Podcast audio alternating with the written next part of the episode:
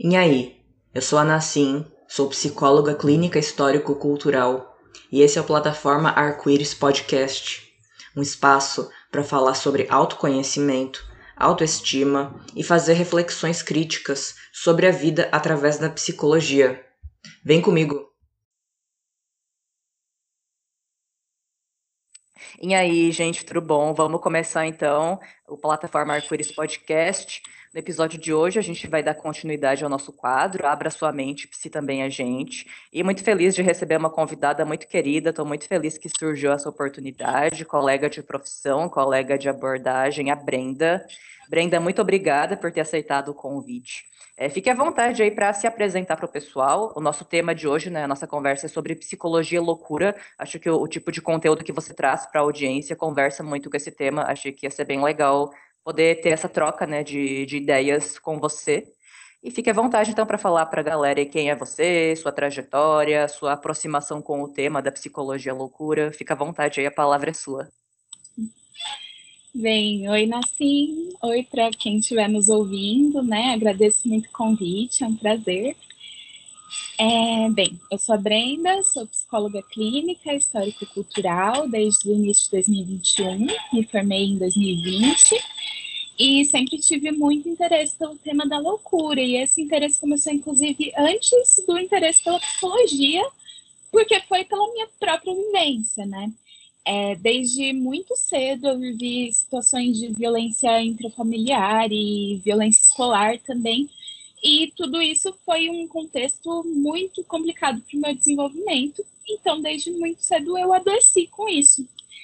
E meu contato com isso também é, passou muito rápido pelas questões da psiquiatria e tal, por conta de já ter esse contato em casa com minha mãe, que também tinha depressão. Então, muito cedo eu me vi nesse sofrimento, me vi buscando entender o que, que eu passava e buscando ajuda também. E nisso, rapidamente eu fui patologizada, né? É, eu busquei ajuda, é, recebi vários diagnósticos e pouquíssima ajuda. É, e eu entendo que o próprio diagnóstico pode ter um papel de acesso a algumas políticas públicas e até a, a outras coisas, mas, no meu caso e no caso de muitas pessoas que eu acompanho ou histórias que eu já estudei, não é o caso, né? É, então, esse meu contato inicial me levou rapidamente a conhecer os diagnósticos no qual eu tinha sido enquadrada e também cheguei na crítica desses mesmos diagnósticos. Antes mesmo de conhecer a psicologia, eu meio que conheci um pouco da crítica à psicologia ainda não da forma que eu trabalho hoje, né? Não era na psicologia histórico-cultural, que eu fui conhecer mais tarde. Eu entrei em contato principalmente pelas autoras feministas, inicialmente muitas feministas norte-americanas, mas que criticavam muito a patologização da mulher, é, principalmente através de diagnósticos como o transtorno de personalidade borderline, que é, eu me impressionei muito quando eu vi que há 40, 50 anos já eram feitas críticas que a gente faz hoje e que muitas vezes não são validadas, não são ouvidas. Então, é, eu ainda tive aí um, uns percursos meio confusos profissionalmente antes de me encontrar na psicologia, mas quando eu entrei, é, eu queria estudar principalmente isso, mas mais pelo lado da saúde pública, né? Eu nunca tinha planejado trabalhar na clínica, meio que aconteceu e eu me apaixonei, mas inicialmente meu percurso sempre foi focado para a saúde pública.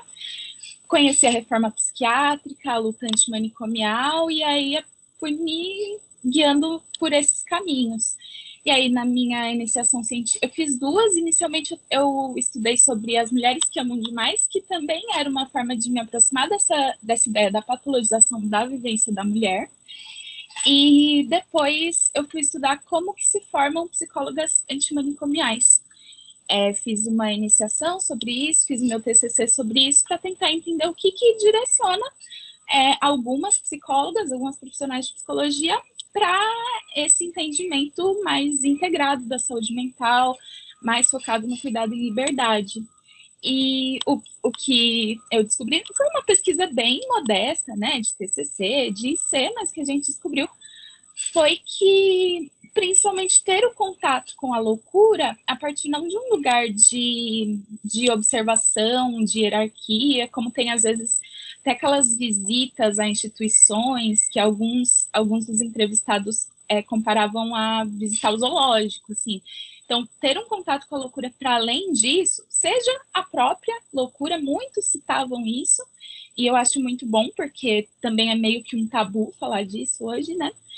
E também um contato mais aproximado nas instituições de cuidado da liberdade, como CAPS, e na própria comunidade mesmo. Então, é, eu falo isso na pesquisa e as pessoas que eu entrevistei que se identificavam como psicólogos antimanicomiais também dizem, né, que o doido ele precisa estar na comunidade, a gente não tem que ir até ele, né, ele deveria estar aqui. Então foi, foi muito isso, meu contato com a loucura e meu interesse. Eu me sinto bem tocada, Brenda, quando você fala que o interesse no tema vem de um lugar pessoal. É, para quem é leigo, né, e ouve de fora essa ideia de que quem vai estudar psicologia é meio louco, não é bem assim, mas ao mesmo tempo não é de todo mentira, porque tem coisas das nossas vivências que nos tocam, né, quando a gente escolhe estudar alguma coisa e, e fazer um certo curso. Eu, eu tive depressão por bastante tempo, né, é, e foi na época da faculdade. Eu lembro que mesmo estudando o tema na, na, nas aulas da faculdade e tal, eu me via muito com, com esse, esse sofrimento na cabeça do meu Deus, eu tô ficando doida.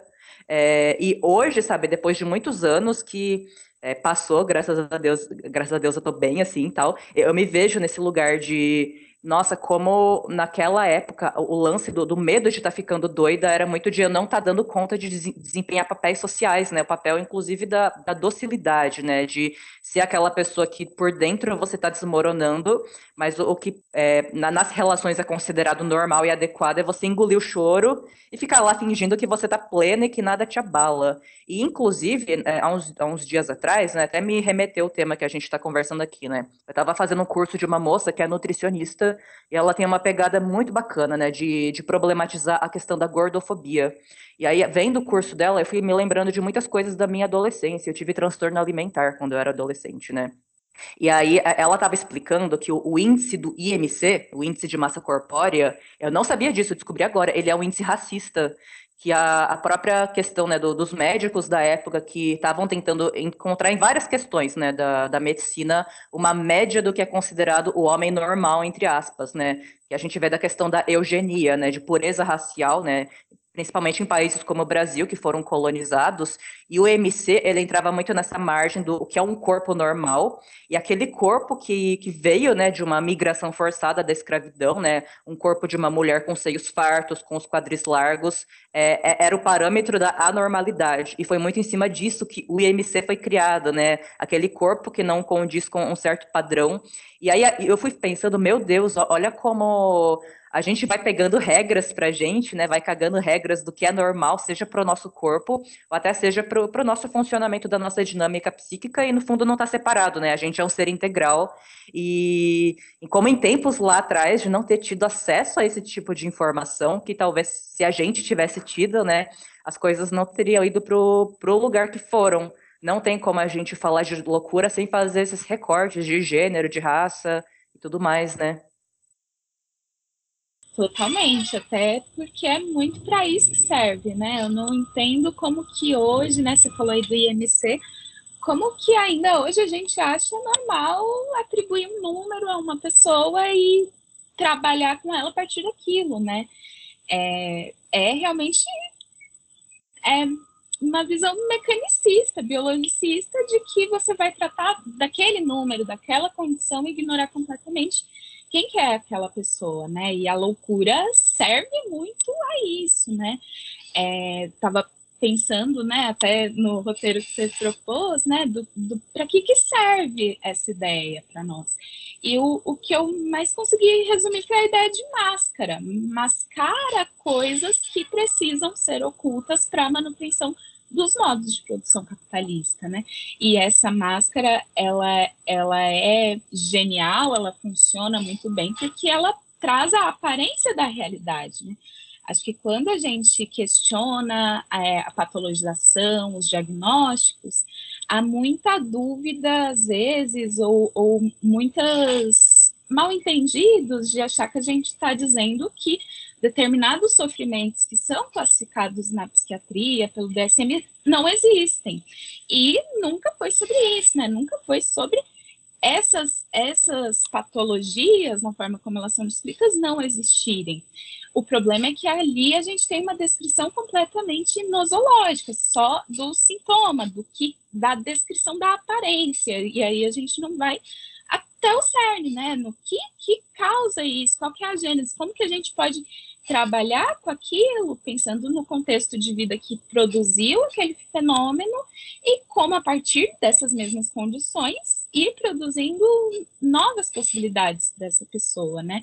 E aí essa essa máscara vejo que funciona muito para mascarar a violência, né?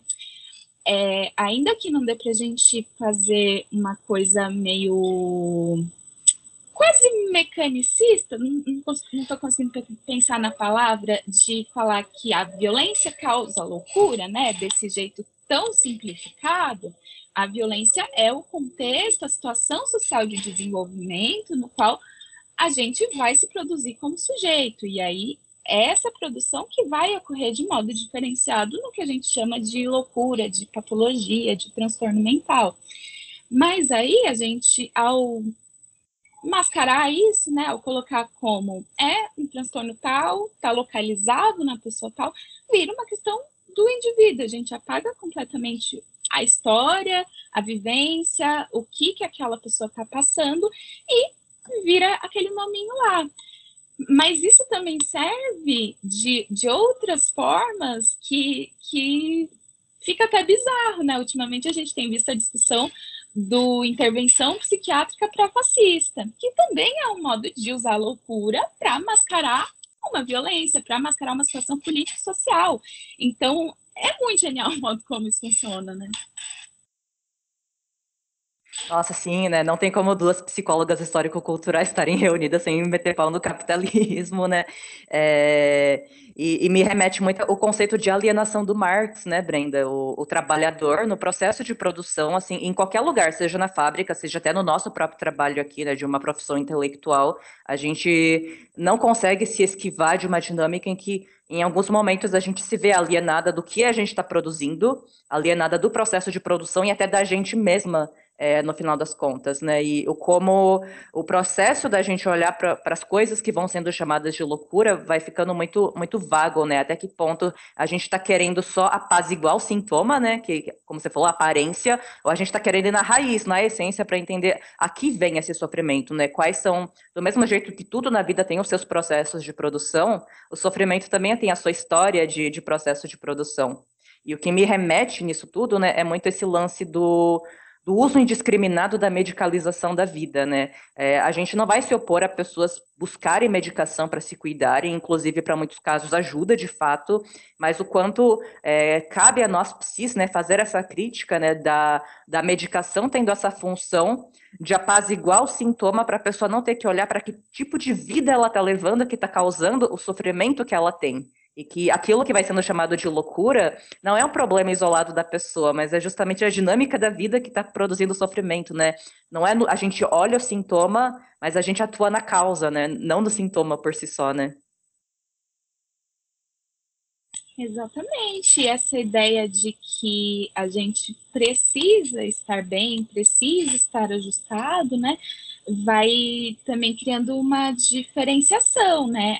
É, acho que tem diminuído um pouco, né, essa estigmatização, mas até alguns anos atrás a gente tinha que combater a ideia de que terapia é coisa de doido. E nisso a gente está combatendo também a ideia de que o doido é uma pessoa como qualquer outra, né? A gente, quando fala terapia não é essa coisa de doido, a gente está contribuindo para essa estigmatização, porque é o que separa, né? O, quem sou eu e quem é o outro. O outro naquele. O louco naquele lugar de outro que eu nunca posso chegar a me aproximar. E aí, quando a gente coloca que o transtorno mental como a loucura, né? Embora não seja necessariamente a mesma coisa, mas a gente pensando nisso, a gente vê como não é tão distante assim. O louco não é tão outro assim. Ele pode ser você, ele pode ser uma pessoa que você convive.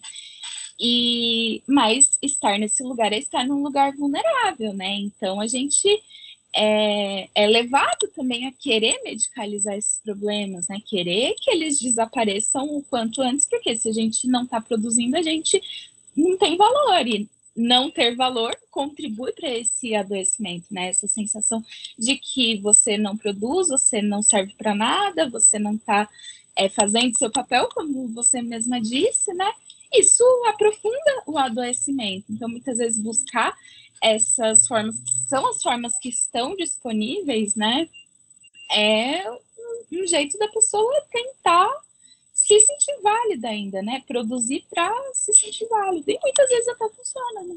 Sim, é, você tinha comentado dessa coisa, né, de taxar quem é genocida, quem é fascista de doido, né, e a que serve isso no final das contas, né, porque o quanto essa taxação de doido para uma pessoa que tem um projeto político contra o povo, né, contra a classe trabalhadora, é, chamar isso de louco é até dar uma, um cunho moral para a loucura, né, aquilo que que é visto como algo que, que faz mal, que representa uma ameaça, ser taxado de doido até trata como algo que não tem como ser resolvido, é doido, não tem o que. Bolsonaro é doido, não tem o que fazer com ele. Né? Entra num lugar assim, e até pensando na, na perspectiva de quem está do outro lado da trincheira, né? A classe trabalhadora em sofrimento, nesses né? períodos aí de, de quatro anos de Bolsonaro, dois anos e pouco de pandemia, é, o quanto a, a loucura, o sofrimento da pessoa que está vivendo no meio disso tudo me, me, me remete muito a a necessidade de ter consciência das coisas da realidade, né? Ninguém estava preparado para tudo o que tem acontecido.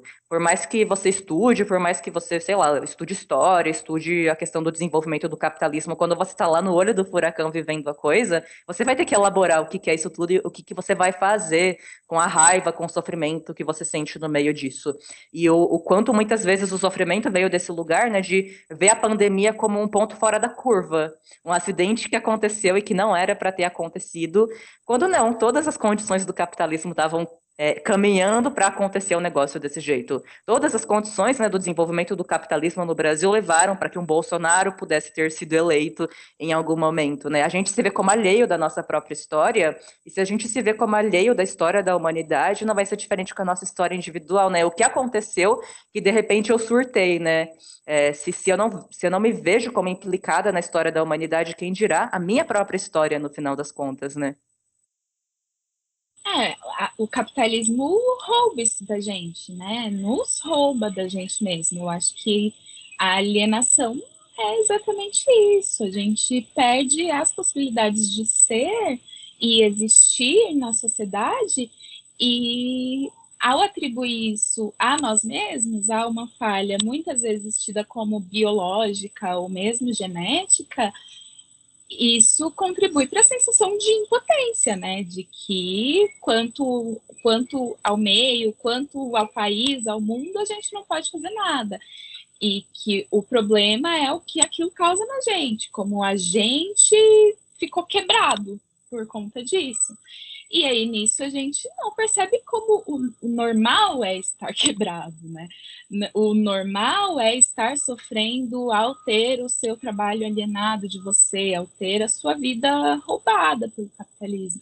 Então, quando a gente olha o, o louco, o doido, a pessoa com transtorno mental e pensa que que é algo dela, que é algo biológico, a gente finge que não tá vendo todas as condições que a gente tem para isso, né?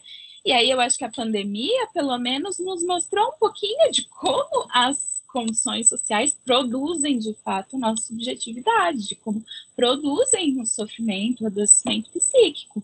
Porque aí a gente viu mesmo é, no mainstream, digamos assim, né? No, da, da Sociedade de Psiquiatria, do CRM, é, campanhas voltadas para o transtorno mental que individualizam a questão, mas mesmo assim a gente ainda não pode fingir que a pandemia não trouxe implicações muito sérias, tanto é, nos adultos, né, com as questões de socialização, solidão, depressão, ansiedade, porque tem uma ameaça real à sua vida correndo aí no ar, quanto no desenvolvimento infantil, né, de crianças que estão com atrasos na fala, que não estão se desenvolvendo como a gente esperaria.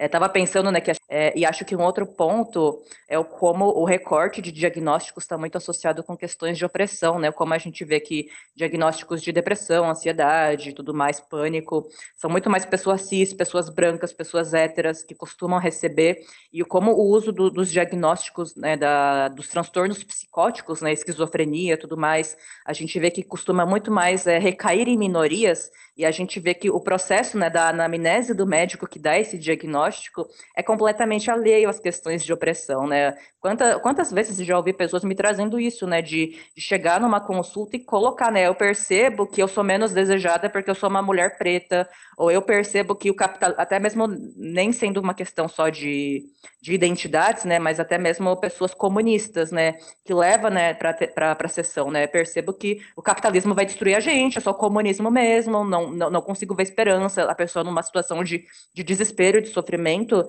e o outro olhar, né, desavisado, que, que esse sujeito que chega para a sessão tem uma história com a sua opressão e também vai ter um posicionamento político, né, o nosso sofrimento ético político acaba beirando muitas vezes de ver que essa pessoa não está funcionando na realidade, ela está delirando, ela está alucinando, né, o, o que, que é o crivo para ser chamado de delírio e alucinação, né, dentro do, do recorte ético-político que esse profissional tem, né, de ver uma mulher que percebe que ela está passando por solidão afetiva por conta de ser trans ou de ser negra, uma pessoa que está enxergando né, a, a, os limites civilizatórios do capitalismo e começa a estar, não precisa ser sofrido, né, ver os limites do capitalismo. Ou melhor, não tem como não sofrer, mas não precisa ser esse sofrimento tão agravado, assim, dá para a gente cuidar desse sofrer, mas que um olhar desavisado para esse sofrimento, né, taxa o que é delírio, alucinação, o que é psicose, dentro da visão de mundo que esse profissional acaba tendo, né? Nossa, totalmente. É, acho que até pensando no exemplo da pandemia, pensar em, em, pessoas que tiveram o seu medo de pegar Covid patologizado, por exemplo. É um transtorno de pânico, um transtorno de ansiedade. E e de não entender o que que tem de concreto nas ameaças que geram esse medo, né? Ou mesmo, e, e, isso eu passei também, de ter a bissexualidade patologizada também. Seria um comportamento sexual desviante ou que, que varia demais, e aí isso está dentro de um outro conjunto de sintomas que vai dizer que a sua personalidade está errada, né? É, acho que que os transtornos de personalidade, é, eu gosto muito de pensar sobre eles, porque é basicamente você dizer que a personalidade da pessoa está errada sem pensar no que, que produziu aquela personalidade, né? No que, que produz de fato. E acho que é isso. Me perdi. Não, imagina, até acho que foi ótimo você tocar nesse ponto da bissexualidade, Brenda, porque é, o que não chega de paciente que ouviu coisas muito absurdas de profissionais anteriores, isso, isso assusta muito, né? Porque acaba tendo essa coisa, né? Um profissional que, que acaba sendo LGBTfóbico, ele vai para um lugar de tentar problematizar a sexualidade e a identidade de gênero no outro, né? Presumir que a pessoa passou um trauma para se tornar LGBT. É, e você não vê uma pessoa cis hétera tendo esse tipo de questionamento, né? O que, que me tornou cis hétero? O que fez. E às vezes calharia muito melhor, né? De uma pessoa cis hétera refletir, porque a heterossexualidade e a cisgeneridade são compulsórias ainda na, na, nossa, na nossa sociedade, né? Exatamente, você nunca vê, né? E normalmente isso vem de profissionais que também são cis, hétero, branco, é, diria principalmente da psiquiatria, né? E, e algumas vezes é, a patologização, e aí também acho que complica demais a discussão, é de pensar que, às vezes, a patologização, por exemplo, no caso das identidades trans, ainda serve uma função de acesso à política pública. E é muito complicado lutar quanto. É, com, com essas ideias, com esses conceitos, sem é, ter implicações diretas nesse acesso, né? É, atualmente, Isso tanto no Brasil quanto nos Estados Unidos, é, as pessoas trans têm acesso a terapias é, hormonais ou até terapias cirúrgicas por serem consideradas portadoras de uma condição elas estão, elas precisam daquele diagnóstico, inclusive lá lavrado por psiquiatra, psicólogo, todo, toda uma burocracia para ter a sua identidade validada e a partir de ter aquele diagnóstico você passa a ter acesso a coisas que essas pessoas precisam. E aí questionar essa patologização nesse contexto, a gente se vê num, num buraco bem sem saída, né? Como lidar com isso? Sim, o processo de, de, de transexualização das pessoas trans é, é, um processo muito constrangedor, né? Parece que a pessoa tem que fazer uma prestação de contas que ela é trans de verdade mesmo, né? Fica um, um lugar muito saia justa, muito é, opressivo, né? E que se for parar para pensar, é, ainda temos muito a avançar é, no, no, que diz respeito a, a, a, cuidado da saúde integral da comunidade trans, né? E especialmente porque a gente vê que é, é, ainda um tratamento muito transbinário, né? Onde fica a pessoa nesse lugar quando ela é uma trans não binária, a gênero, gênero fluido, né? Parece que essa pessoa fica no lugar de que é frescura ela tentar se inscrever num processo do, do SUS, né, de, de transgenitalização, né, mas então você não é tão trans, você é meio termo, né, você não é tão trans, você é, você é trans mais ou menos, né, fica num lugar que, inclusive, até faltam dados, né, a, a subnotificação de casos de transfobia dentro do, dos aparelhos aí da saúde está é, em falta, e aí a gente vê que, às vezes, só uma pessoa trans não binária sofreu preconceito num aparelho, e é óbvio que não foi só uma, né, é que só foi uma que calhou de alguma forma é, fazer denúncia, uma coisa assim. E o que eu tenho visto muito na clínica, né, Brenda, é que na maior parte das vezes, é, lógico, assim, uma clínica particular, né, no, no meu caso, chega um público muito seleto, é, então falando desse recorte, né, é uma galera que está muito bem resolvida com a própria sexualidade. A galera só quer poder chegar na, no consultório e falar com a gente sobre coisas da vida, sobre família, sobre namoro, sobre trabalho, e não quer ter que ficar explicando a própria sexualidade ou identidade de gênero, não quer que isso se torne uma questão porque para a própria pessoa já está resolvido, né? E o quanto muitas vezes o profissional não está bem resolvido e inteirado dessas questões, até acaba enviesando a queixa que a pessoa traz para a terapia, né? Eu também recebo, né, essas queixas na clínica, minha clínica também, em particular, né? Então, público bem específico, mas isso de não querer ficar explicando é algo que eu já ouvi sobre muitas condições, digamos assim, né? Sobre muitos aspectos da vida da pessoa, de que é, a pessoa sentir que ao levar, por exemplo, temas sobre a não monogamia ou sobre religiões que não são hegemônicas, como por exemplo a Umbanda, de isso ser interpretado como uma coisa exótica, como algo que diz de um sintoma, é, como uma um delírio às vezes da pessoa mesmo, né? E como a pessoa que está buscando cuidado, ela não tem tempo, nem saco, nem interesse de ficar ensinando para a psicóloga o que, que é a identidade dela, o que, que é a religião dela, o que, que é a sexualidade dela, não, não é esse o papel ali, né? Então, já ouvi de pessoas que, que parecia que a profissional tinha uma, uma curiosidade, assim, de entender o que, que é aquela coisa super diferente, e quando a gente valida a experiência daquela pessoa, a gente não, não, trata de forma exótica, a gente vai estudar, né? A gente vai tentar entender por outros meios o que aquela pessoa está trazendo para a gente, né? Deveria ser nossa obrigação entender que é, a religião da pessoa não é um sintoma, não é um delírio, que a sexualidade da pessoa não é uma coisa relacionada à impulsividade dela, né? Às vezes até quanto à quantidade de parceiros ou frequência da vida sexual, isso pode ser é, patologizado pela pessoa, e às vezes a pessoa não está falando daquilo, né? Ela não está buscando ajuda para aquilo, aquilo, como você disse, tá bem para ela. Claro que às vezes algumas coisas que a gente está bem resolvido podem significar alguma coisa, né? Mas do profissional precisar ter respeito, né? E às vezes o respeito passa por estudar aquilo que você não conhece. Você não tem obrigação de nascer sabendo, de sair da faculdade pronto, mas ao encontrar aquela pessoa, entender que a vivência dela é importante, que ela tem que falar da vivência dela e não te ensinar. Sim, com certeza. Acho que é, religiões são sistemas de signos, né? Puxando a sardinha para a nossa abordagem, né, Brenda? O nosso papel não é atribuir juízo de valor ao sistema de signos que atribui significado para as vivências da vida da pessoa, né? A gente entende que isso é uma mediação, não é um fim em si mesmo, e se torna antiético o nosso trabalho quando a gente impõe um sistema de signos como o, o, único que é correto pensando na, na saúde mental da pessoa, né? Eu acho que até isso acaba abrindo margem para a gente falar de, desse lance do, de coach no, nos dias de hoje, né? A gente está no, no, estágio aí do neoliberalismo em que muitas pessoas estão em condições de trabalho precário, desesperadas para terem uma fonte de renda, e nessas tantas a gente vê que o, o empreendedorismo se tornou uma saída desesperada e que produz muito mais sofrimento, né? Não é o tema de hoje, mas acho que não tem como não falar de loucura sem entrar nesse lugar, né? A gente vê que tem coach de tudo quanto é coisa nos dias de hoje, tem terapeuta de tudo quanto é coisa. O nosso papel não é desmerecer o trabalho dessas pessoas, está todo mundo aí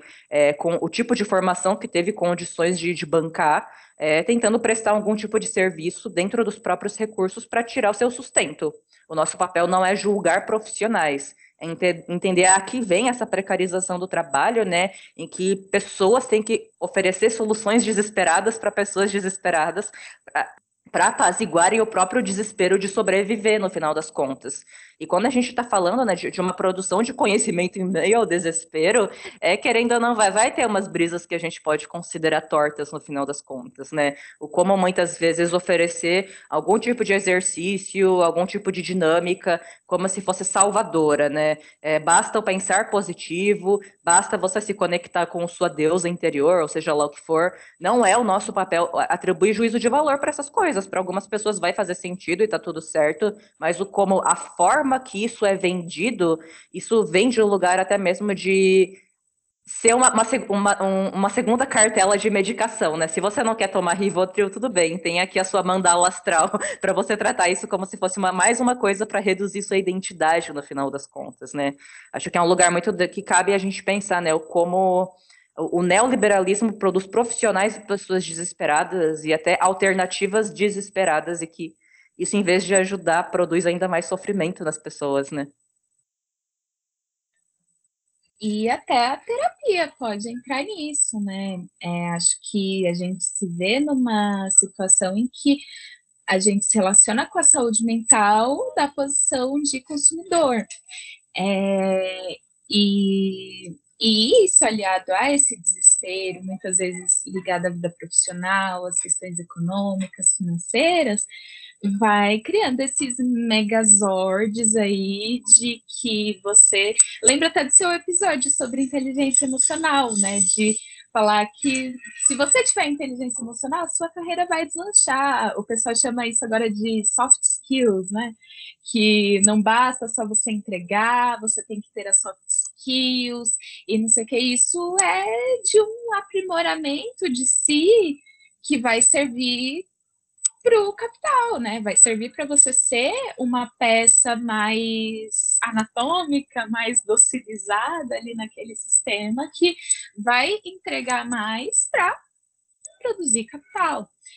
E e, e, isso tudo é a história do mindset, né? Você tem que ter o mindset de alguém que vai vencer. Se você não se vê assim, o problema, você tá pobre porque você pensa como pobre, você tá ruim da cabeça porque você não acredita em si mesmo, você precisa acreditar em si mesmo, você precisa de rotina e higiene do sono.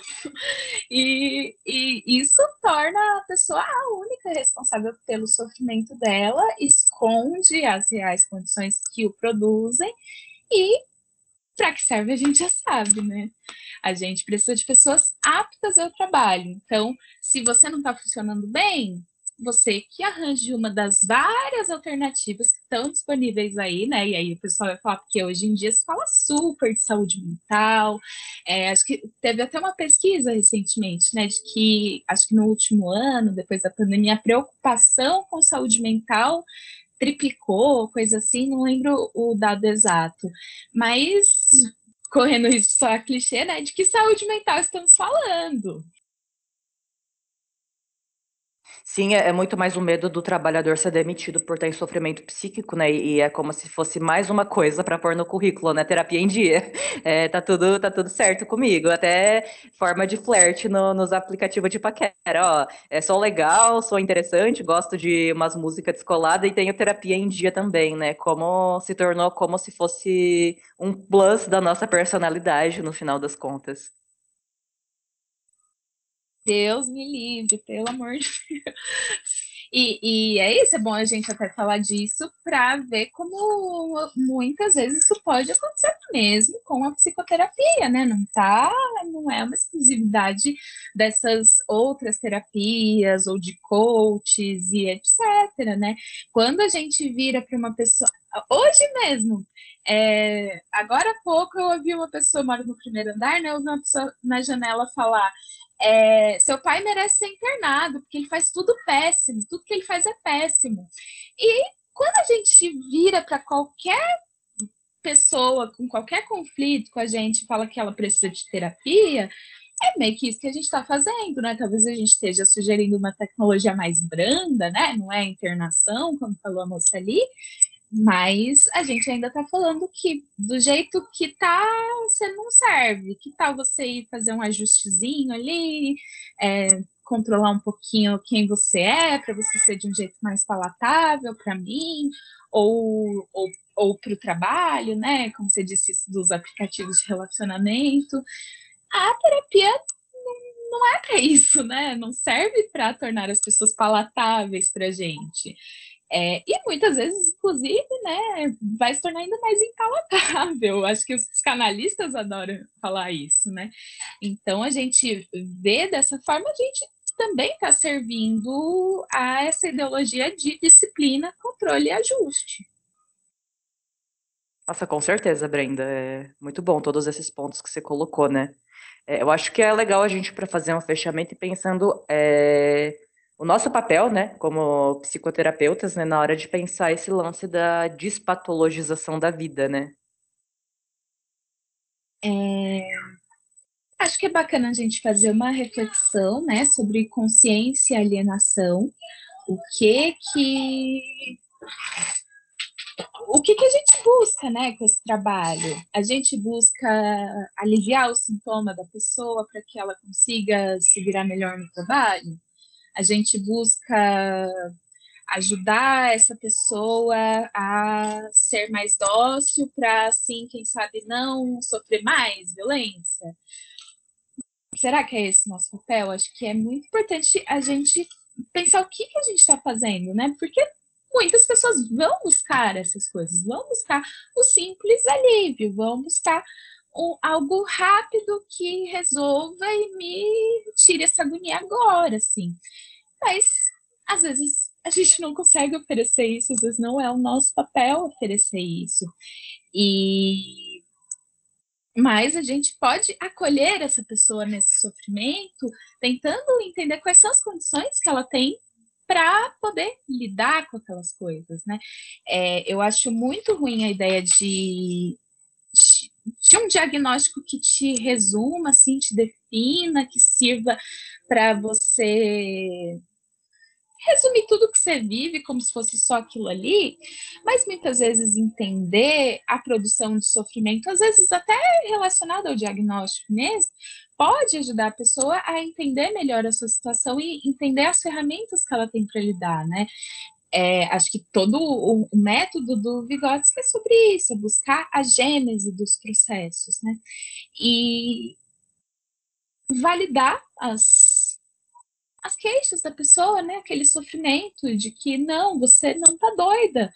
É, você tá sofrendo porque a sua vida tá uma merda mesmo, não é loucura, não é coisa da sua cabeça.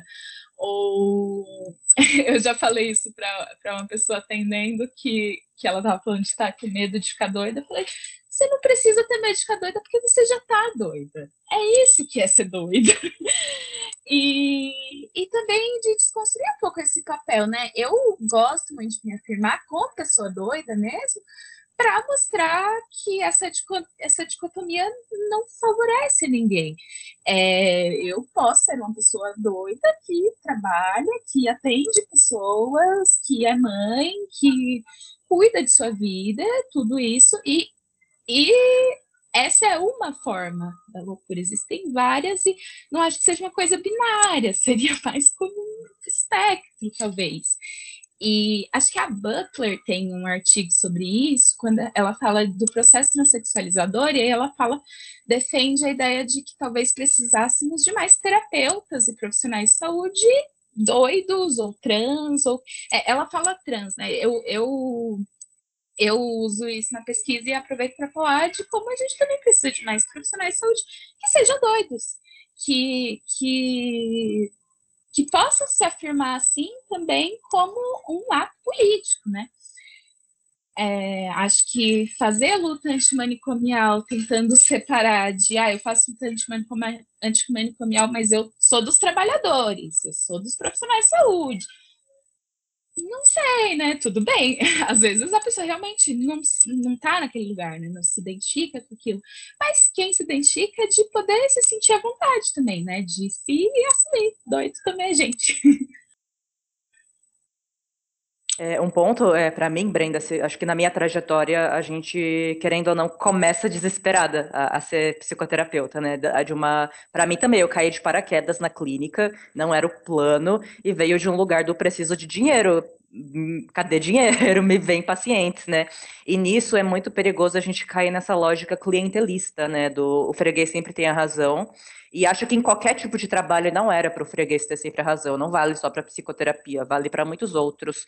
E foi um, um, um, processo de amadurecimento como profissional na minha trajetória e, e vai continuar sendo para a vida, né? Do é, entender que às vezes o que o paciente quer não é o que ele precisa. E vai ser o meu papel como o outro da relação frustrar é, mesmo que custe a pessoa te odiar, sair por aí falando mal de você para todo mundo e tá tudo bem, né? Que daí toca nesse lugar até que remete à loucura, né? É, como é, é louco a gente precisar ser amado pelas pessoas a qualquer custo, não ser alvo de crítica. Isso produz também outros tipos de sofrimento e que a gente, né, quando, quando se coloca como prestador de algum tipo de serviço, é muito fácil se ver nesse lugar, né, da culpa, né? Se o cliente não gostou de você, a culpa sempre vai ser sua e como não ter a agradado o freguês, né?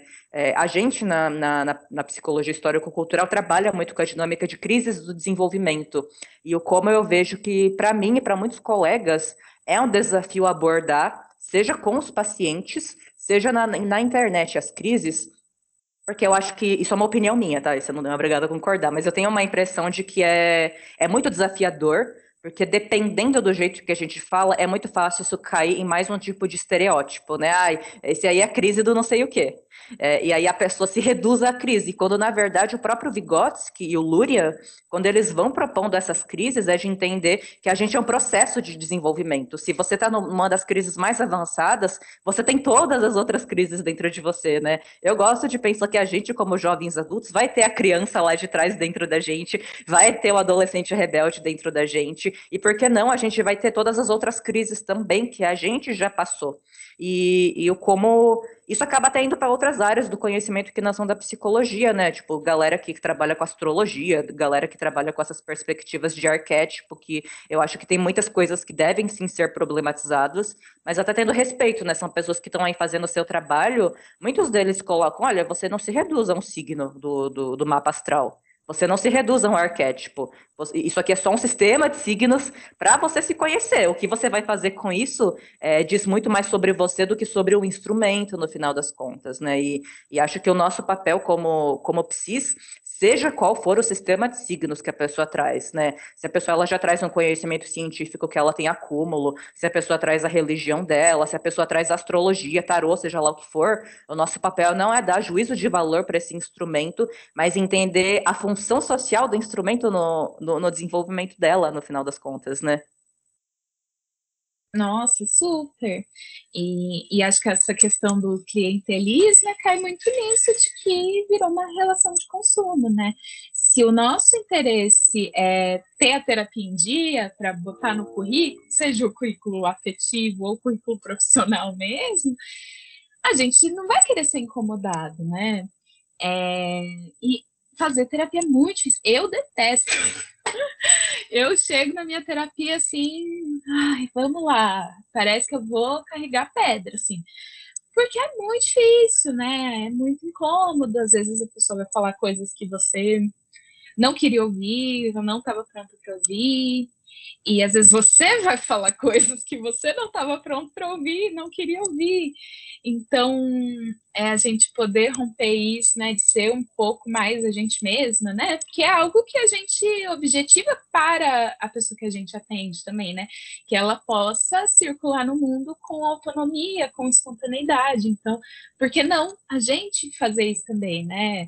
É, eu estava super nervosa de estar aqui, né? Te falei no início, e acho que tem muito disso, né? É uma, uma conversa gravada, né? Então é uma coisa mais pessoal, assim, né? A gente não, não escreve o que, que a gente vai falar, não, não planeja tanto assim, então dá essa insegurança de, meu Deus, vão me ouvir assim, que, que vão achar, mas tá tudo bem, poxa, é, não precisa gostar de tudo que a gente produz, né, para gostar de ser atendido para a gente ou de ter um processo muito interessante com a gente, né, e poder lidar um pouco com isso também, né, de se expor um pouco, ser espontâneo e tal. Acho muito bacana para a gente romper um pouco isso, né? Não, quero clientes que estarão sempre certos, né? Isso é, como você disse, não devia ter nenhuma relação, né? Desde quando eu era bilheteira, tinha cliente que estava errado, poxa. Acho que é isso. É, com certeza, Brenda. Eu acho que é, o, o, lance que você falou, precisamos de mais psis doidas por aí, né? Isso me remete muito à própria história do SUS, né? O SUS, ele, ele presume a participação da comunidade na construção dele, no final das contas, né? Acho que até quando a gente pensa uma, uma, uma transição, né? Uma sociedade que, que supere o capitalismo, a gente pensa né, nesse lugar que você não precisa necessariamente ter um título para você poder falar de algo que diz respeito à sua própria vida. E saúde mental diz respeito à vida de, de todos os trabalhadores, no, no, final das contas, né? Quando a gente faz é, provocações, né, à audiência, a pacientes, isso nunca vem com intuito de, de silenciar, de, de cagar regra de cima para baixo, sabe? Eu sou psicóloga, eu sei mais, então você fica quieto e me ouve. Não, jamais. Muito pelo contrário, é até fomentar novas direções que as nossas discussões podem ter sobre a nossa saúde mental, porque é, quem somos nós na fila do pão, né? Perto de todo um, uma série de aparelhos que divulgam em massa várias dicas de saúde mental que são dicas adoecedoras, né? Dicas que sempre recaem no sujeito a própria culpa, né? Ele tem que fazer os próprios exercícios de autocompaixão, de não sei o quê, e isso por si só vai ser uma fórmula mágica que vai fazer a pessoa se amar mais. Não que seja errado fazer esse exercício, sabe? Muito pelo contrário, pode ser muito bom para muitas pessoas, né? Mas colocar, sobrecarregar o indivíduo da própria responsabilidade de um sofrimento que é histórico e, e social. E acho que quando a gente faz essa, essas provocações como as desse episódio, vem muito no intuito de abrir o debate, né? Acho que todo, todos nós, né, seja como psicóloga, seja como mulheres aí que tiveram na sua trajetória muitos desafios com saúde mental, a gente vê que é emancipador a gente virar, né, dar uma outra guinada de olhar com uma outra visão de mundo para esses problemas, né?